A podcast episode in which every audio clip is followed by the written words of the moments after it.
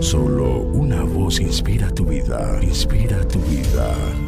Una voz de los cielos, con el pastor Juan Carlos Mayorga. Bienvenidos.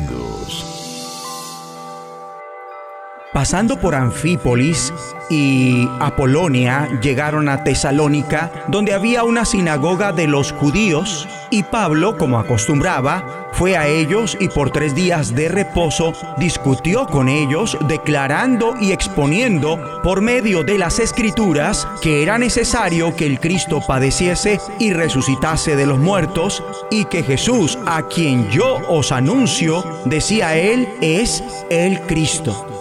Y algunos de ellos creyeron y se juntaron con Pablo y con Silas, y de los griegos piadosos gran número y mujeres nobles no pocas.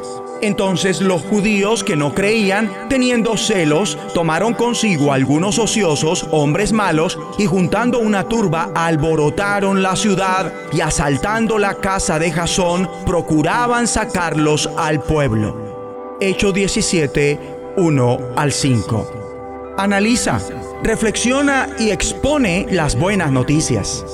En medio de la humanidad que a toda costa requiere de buenas noticias, Dios te ha proporcionado un mensaje de buenas noticias. La palabra evangelio significa buenas noticias. Las buenas nuevas de Cristo, el reino de Dios, que incluye la salvación mediante su muerte expiatoria, es decir, su sepultura, resurrección y ascensión. Amable oyente, todo lo que puedas necesitar se encuentra en Cristo. Todo es acerca de Jesús de Nazaret.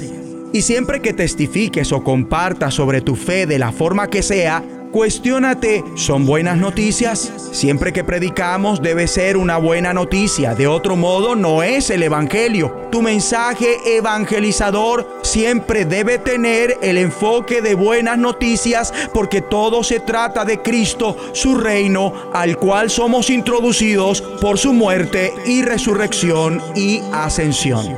Es más, Dios promete darte las palabras adecuadas para cada momento. Tus palabras tienen poder y transforman vidas. Las buenas nuevas de Cristo son importantes para todas las culturas, generaciones y circunstancias de una forma dinámica. Las necesidades de las personas no cambian, por eso el contenido del Evangelio se mantiene en el momento que Pablo va a la sinagoga en Tesalónica, basándose en las escrituras, les explicaba y demostraba que era necesario que el Mesías padeciera y resucitara. Les enseñaba, este Jesús que les anuncio es el Mesías.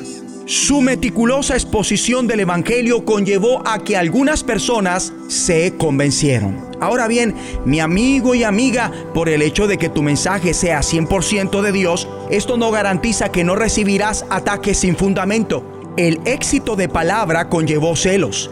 Especialmente se percataron que Pablo poseía un impacto global. Su comentario quedó escrito, estos que han trastornado el mundo entero han venido también acá. Dios otorgó a Pablo y a Silas las palabras apropiadas para los bereanos, quienes reaccionaron bien a lo que oyeron, captaron el anuncio con toda avidez y todos los días examinaban las escrituras para ver si era verdad lo que se les anunciaba. Nuevamente, el anuncio tuvo su fruto y muchos creyeron. Del mismo modo, aliento tu vida para que dediques un tiempo cada día con frecuencia para analizar concienzudamente las escrituras. De nuevo, el éxito de Pablo y Silas conllevó la contradicción. Algunos empezaron a gritar y a alborotar a las multitudes. Amable oyente, no te asombres ni ofendas, ni mucho menos te intimides si chocas con instigadores y rebeldes hoy en día Pablo continuó hasta Atenas. Los atenienses se pasaban el tiempo sin hacer otra cosa más que escuchar y comentar las últimas novedades. Le prestaban más atención a lo que era nuevo que lo que en realidad era verdad. Otra vez Dios le dio a Pablo un mensaje correspondiente para los atenienses. Discutía en la sinagoga con los judíos y con los griegos que adoraban a Dios y a diario hablaba en la plaza con los que se encontraban por allí. Aquellas eran dos audiencias totalmente distintas. Compartir a la primera de las audiencias fue como hablar en la iglesia. Compartir en una plaza de mercado fue más como compartir en el trabajo pero básicamente el mensaje de Pablo parece que fue el mismo puntualmente. Les anunciaba las buenas nuevas de Jesús y de la resurrección. Oremos.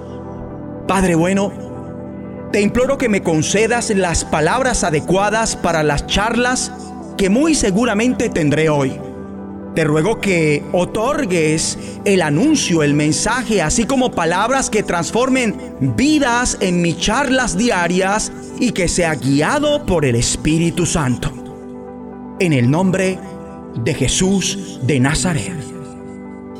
De los cielos, escúchanos, será de bendición para tu vida. bendición para tu vida.